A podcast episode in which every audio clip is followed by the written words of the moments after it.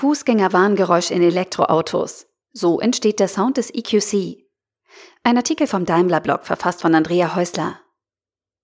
Das typische Motorengeräusch eines Fahrzeugs klingt für jeden anders. Wie Musik für alle, die in Hubraum statt Wohnraum denken und alle Einheiten in Drehzahlen rechnen. Und vielleicht eher nervtötend für diejenigen, die nah an der Straße wohnen und gerade die Kinder zum Mittagsschlaf gelegt haben. In jedem Fall ist das Motorengeräusch ein wichtiges Signal. Wir können wahrnehmen, dass sich ein fahrendes Fahrzeug in unserer Nähe befindet und werden aufmerksam. Bei Elektrofahrzeugen fehlen die typischen Motorengeräusche, weshalb seit 1. Juli 2019 eine neue EU-Verordnung vorsieht, dass E-Autos ein Warngeräusch benötigen, damit sie im Straßenverkehr bei langsamer Fahrt ausreichend wahrgenommen werden können. Wie muss ein Elektrofahrzeug also klingen, damit Fußgänger und Radfahrer sie rechtzeitig wahrnehmen können? Wie gehen unsere Experten bei der Soundentwicklung vor? Und was sollten wir alles dazu wissen? Darüber habe ich mit den Experten aus dem Team Sound Quality und Sound Design in Sindelfingen gesprochen. Was ist beim Thema Sound und Elektroauto wichtig zu wissen? Wir müssen beim Thema Sound zunächst ein wenig differenzieren. Zum einen erfolgt die klassische Geräuschentwicklung, die stets für ein angenehmes, leises und komfortables Grundgeräusch ohne störende Anteile sorgt. Zum anderen werden elektrisch angetriebene Fahrzeuge zusätzlich noch mit einem System ausgestattet, welches das gesetzlich geforderte Fußgängerwarngeräusch, kurz AVAS, nach außen erzeugt. Dabei handelt es sich um ein unaufdringliches, aber gut wahrnehmbares Geräusch, das ab Start lauter und bereits ab 20 bis 30 Stundenkilometern wieder ausgeblendet wird. Für den EQC haben wir einen angenehmen und natürlichen AVAS-Klang kreiert. Das System erzeugt keine Science-Fiction-Sounds, die dem Auto fremdartig übergestülpt werden, sondern betont das bereits vorhandene Geräusch des Fahrzeugs und fügt sich so nahtlos in den Gesamtklang ein. Wichtig dabei ist auch, dass man den Sound im Interieur nicht als störend wahrnimmt. Denn die leisen Stromer bringen unseren Kunden ein klares Plus an Komfort und sorgen für Lärmminderung auf unseren Straßen. Gibt es für das Fahrzeugwarngeräusch einen Warnton, der für alle Fahrzeughersteller gültig ist? Die offiziellen Regelungen formulieren sehr detaillierte Rahmenbedingungen, wie ein AVAS-Sound klingen darf und wie nicht. Dies gilt für die Mindest- und Maximallautstärke sowie für bestimmte Geräuschanteile.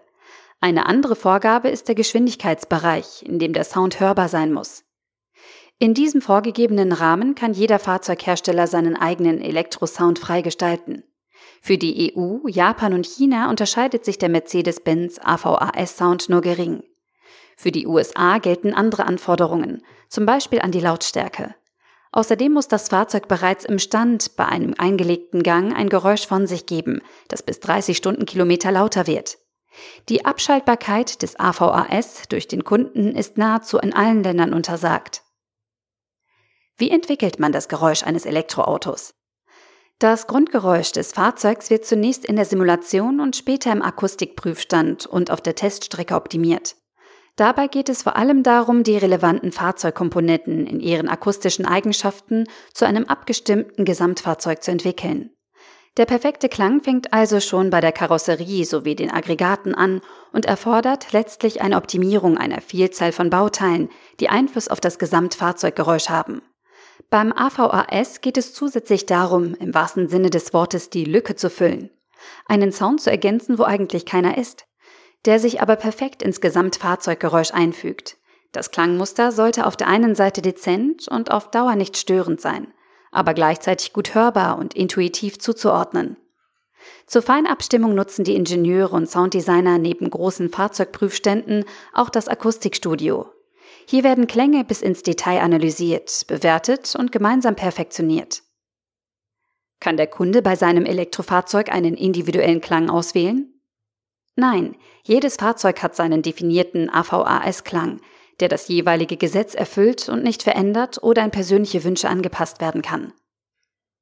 In welchen Modellen wird AVAS verbaut?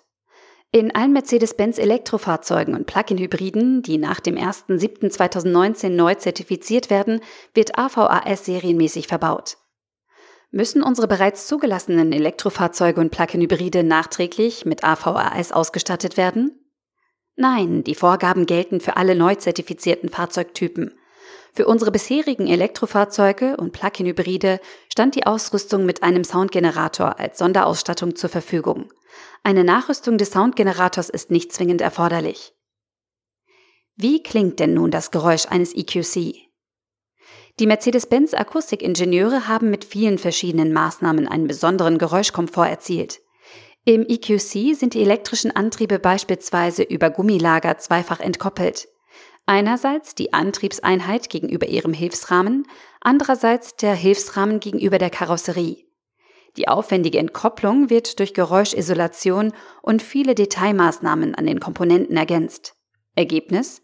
Der EQC ist im Innenraum extrem leise und von außen betrachtet, sagen wir mal so, das AVAS erzeugt bei langsamer Fahrt ein gut hörbares Geräusch, mit dem das Fahrzeug unaufgeregt und komfortabel über die Straße rollt, ohne künstlich zu wirken.